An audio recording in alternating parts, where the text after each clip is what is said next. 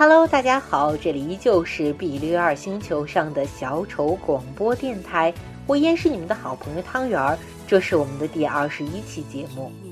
每天呢，汤圆早上起来的第一件事啊，就是看昨天夜里有哪些事件值得被我们关注。那最近一个月的新闻关键词呢，好像是离别，从摇滚变色龙 David Bowie、Snape 教授 Alan Rickman 的去世。从老鹰乐队的主唱格伦·弗雷的离开，到陪伴大家十二年的康熙离场谢幕，好像很多熟悉的人或事物都在这年终岁尾的时候渐渐离我们远去。那一段段无法割舍的记忆，也随着曲终人散的结尾走到了终点。有人说，我们这个时代缺乏大师，很多大师逐渐离开我们，预示着这样一个时代的结束。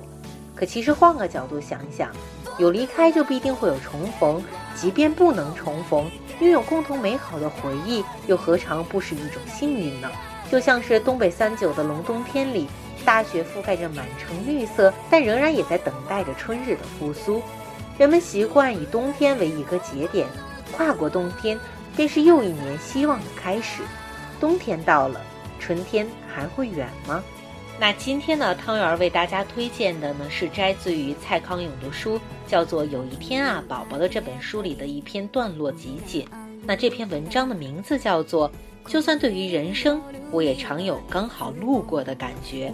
那文章里啊，分享了他作为资深电视人对于电视圈以及他与小 S 在一起主持的生活感悟。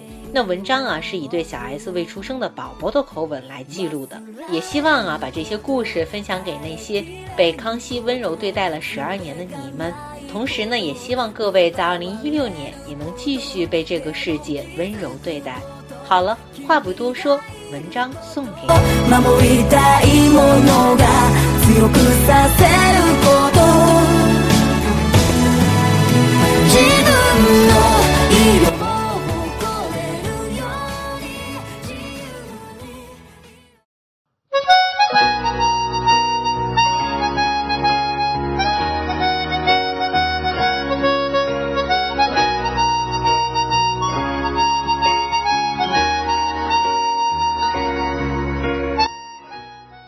就算对于人生，我也常有刚好路过的感觉。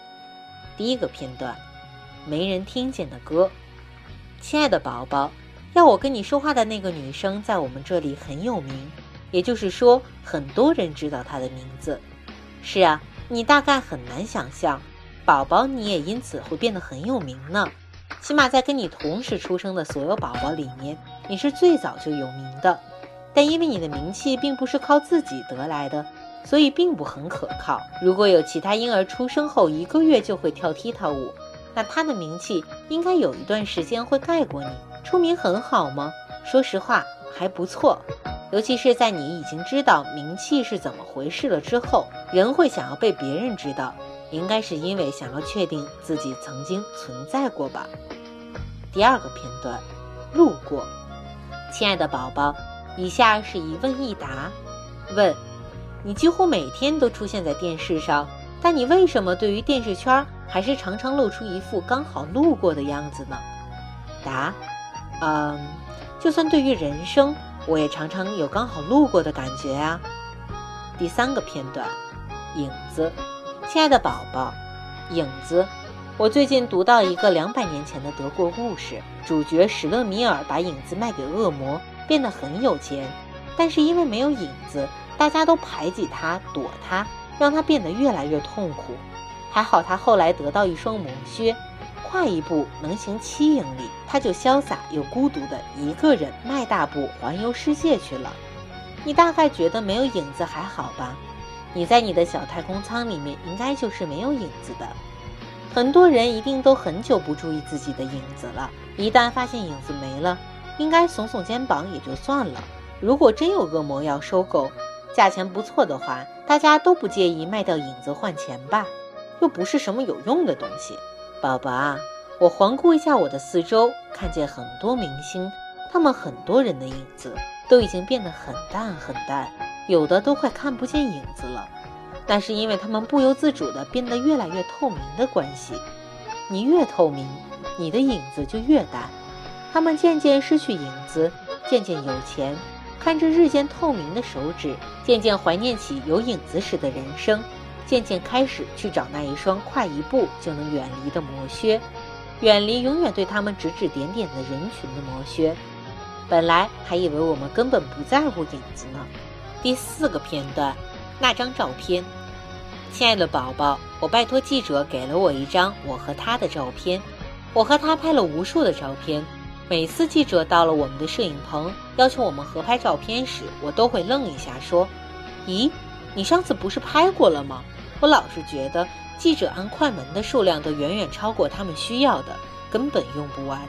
每次闪光灯闪到发昏的时候，心里都想：这次拍的总够你用一年的了。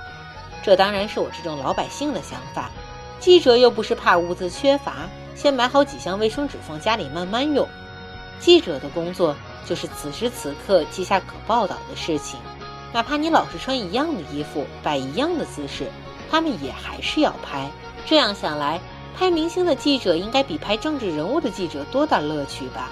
政治人物常常就算换了衣服，也没人看得出来，又老是做同样的动作，挥手、剪彩、抱抱别人的小孩儿。所幸有时候会偶尔张着嘴打个瞌睡，已经算很精彩的了。明星大多漂亮，不漂亮的也多少会作怪，拍起来好玩多了。已经拍太多了，为什么还会特别去和记者要一张我和他的照片呢？因为我们两个都不记得拍了这张照片。当时主持完一个有点麻烦的典礼，两个人赶快换了垮垮的衣服去吃东西，又很二百五的互相敬着酒。他脸红扑扑的。眯着眼，我脸上还留着造型师用海绵替我做出来的满脸胡渣子。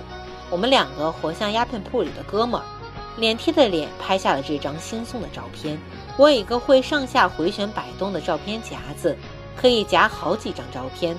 我和记者要来了这张照片之后，就夹在这个会随空气跳舞的夹子里。其他那些照片里的我们也很好，只是常常太有精神了，看不出我们两个。好逸恶劳的那一面。第五个片段，找深度。亲爱的宝宝，听说有人在电视里面找深度，哎，我好诧异。电视很方便，但很肤浅。在电视里面找深度，太看得起电视了，太看不起电视没出现前的文明史了。何况看电视找深度啊？为什么不去看书呢？第六个片段，误解。亲爱的宝宝，和你最亲的那个女生，跟我是因为电视才认识的。光凭着这一点，我就应该对电视好一点才对。但就是因为我和他都是做电视节目的人，我们应该要比一般人更了解电视做得到的事和做不到的事。就像养鸡的人不应该假装鸡既会生蛋又会打毛线，电视只是吉普赛算命师桌上的水晶球，我们透过它看到一些别人的事。就这样，我们看到别人踢足球，但我们自己瘫在沙发上；我们看到有人在打仗，有的房子被火烧，但我们只有力气反省我们的背痛和青春痘。我们关心一堆存在或不曾存在过的皇帝、大公、格格、大侠，并煞有介事地活着。但这些人永远不会关心我们，连看都永远不会看我们一眼。我们见证各国人种在我们眼前抵死缠绵的恋爱，但我们自己好寂寞。亲爱的宝宝，电视没有那么不好，电视只是让我们误以为好多人、好多事都跟我们有关，却忘了提醒我们一声：其实那些通通不是我们的人生。第七个片段，错过。亲爱的宝宝，和你最亲密的那个女生，我为什么这么喜欢她？先说我最没兴趣的一种女生好了。从小被保护到大，以自己为中心的公主。这种公主，我小时候见过一些，长大以后继续见到。我其实不太懂为什么很多男生喜欢这些公主型的女生。我连在日本漫画或武侠小说里看到她们出场，都会不耐烦地加速翻过去。没有错，大家都是娇嫩美丽的玫瑰，但对于偏激的我来说，娇嫩美丽往往是无趣的。公主的娇嫩美丽必须或多或少地挽救这个烂世界，让世界再往值得生存的方向移动几公分都好。她的娇嫩美丽不能和世界无关，不能把烂世界映照得更烂更不堪。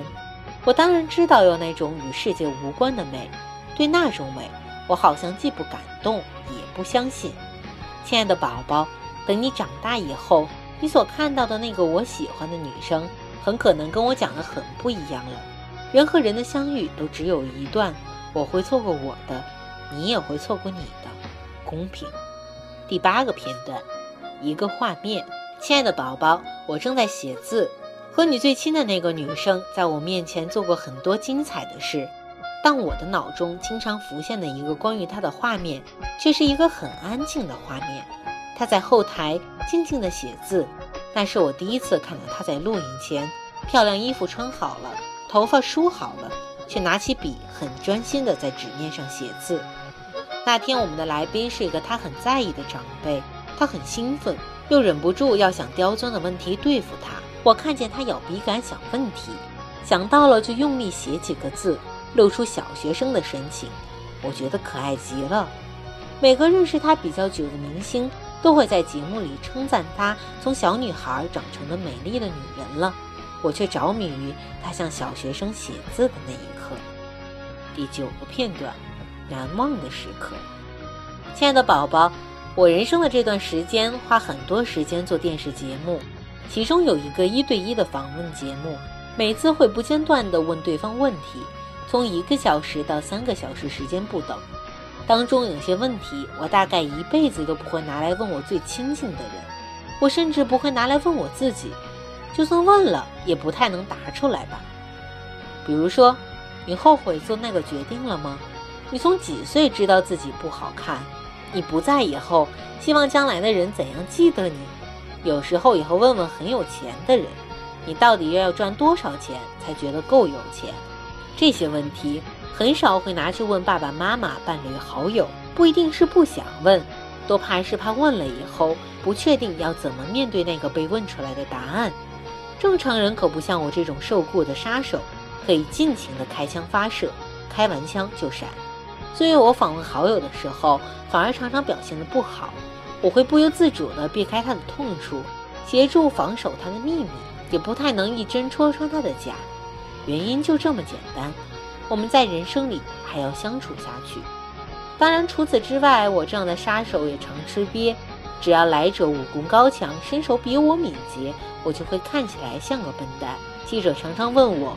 我访问过的千百个人里面，谁最让我难忘？这类的问题，他们总以为我会转述一句什么光芒万丈的哲王之语，但其实我脑中浮现的通常是不值钱的屁话。我问电影导演李安说：“你拍完《卧虎藏龙》以后拍《绿巨人浩克》，你是有意把武侠片的元素带进科幻片的吧？”我没有啊，李安回答。那为什么绿巨人浩克会轻功？那不是轻功，那只是跳得高。李安一问，微笑地看着我，我忍不住笑的看着他。第十个片段，演唱会。亲爱的宝宝，演唱会，八个朋友围着大屋子里的大木头桌子，吃完布丁以后，开始说每个人去过的现场演唱会。没有人够老的赶得上披头士，但有人竟然听过鲍勃迪伦的现场，大家赞叹了一下。另外几个人讲起自己哭得最凶的演唱会，都不是很有名的。妮塔说起她在纽约一个荒废剧场里听的那场演唱，她感动的不是主角，而是半途以神秘嘉宾身份现身的，当时一个刚从乐界中心放出来，因为遗传白化症而披着满头白发的年轻女歌手。瑞塔则说起一个喜欢单脚站立整场演唱会、疯狂吹笛的吹笛手，他们都只有名那几年。后来就没什么人知道了，有名大概也不是太吸引他们的事儿吧。他说：“我参加过的演唱会，全场最多的人大概六万人，最少的大概八十人。每次我都好感动，好开心。我喜欢看几万个人接力的，把手上喷火花的火花棒一个接一个的散布到全场都是。我喜欢在场里挤满快让人窒息的热情的时候，抽空抬头看天上的星星。”我也喜欢在小酒馆里看，有的人醉着，有的人吻着，听着自己也醉了的满头白发的歌手，在唱我怎么听都还是会流眼泪的歌。宝宝，我为什么一直对电视很有戒心？是因为电视老是让你以为你听过那个歌，但其实你没听过。老是让你以为你看过那个人，但其实你没看过；老是让你以为你知道灾难与死亡了，但其实你并不知道。我每次在现场感动的要命的时候，后来在通过电视看到的时候，根本感觉不出来那是同一件事情。电视好像渔网，把有生命的都拦截在网的那一边，到这一边流出来的都只是水而已。亲爱的宝宝，将来如果有你喜欢的歌手，你要想办法去现场听他们的演唱会，就跟其他和你一样喜欢他的人在一起。你不知道那个歌手会有名多久，你也不知道他会愿意活多久，你只能趁着他还在的时候，让他变成你回忆的一部分。有些人的生命没有风景，是因为他只在别人造好的最方便的水管里流来流去。你不要理那些水管。你要真的流经一个又一个风景，你才会是一条河。第十一个片段，活很久。亲爱的宝宝，我想把摇滚乐和电视做一个很随便的比较。摇滚乐和电视的历史差不多长，都只比半个世纪长一些。摇滚乐很有想象力，很热情，常常挑战呆子的人生观，常常愤怒，很少好笑。电视也有想象力，但比摇滚乐少；电视也有热情，也比摇滚乐少。电视常常好笑，很少愤怒；电视常常巩固呆子的人生观。摇滚乐里顶尖的人，大多大部分都很有个性，对世界很看不顺眼。电视里顶尖的人，大部分像世界的高级市民。在摇滚乐里，常听到灵魂的脚步声，但在电视上。很少看到灵魂的身影。最后，摇滚乐里最棒的人大堆早早就死掉，而电视上的人常常只能活很久。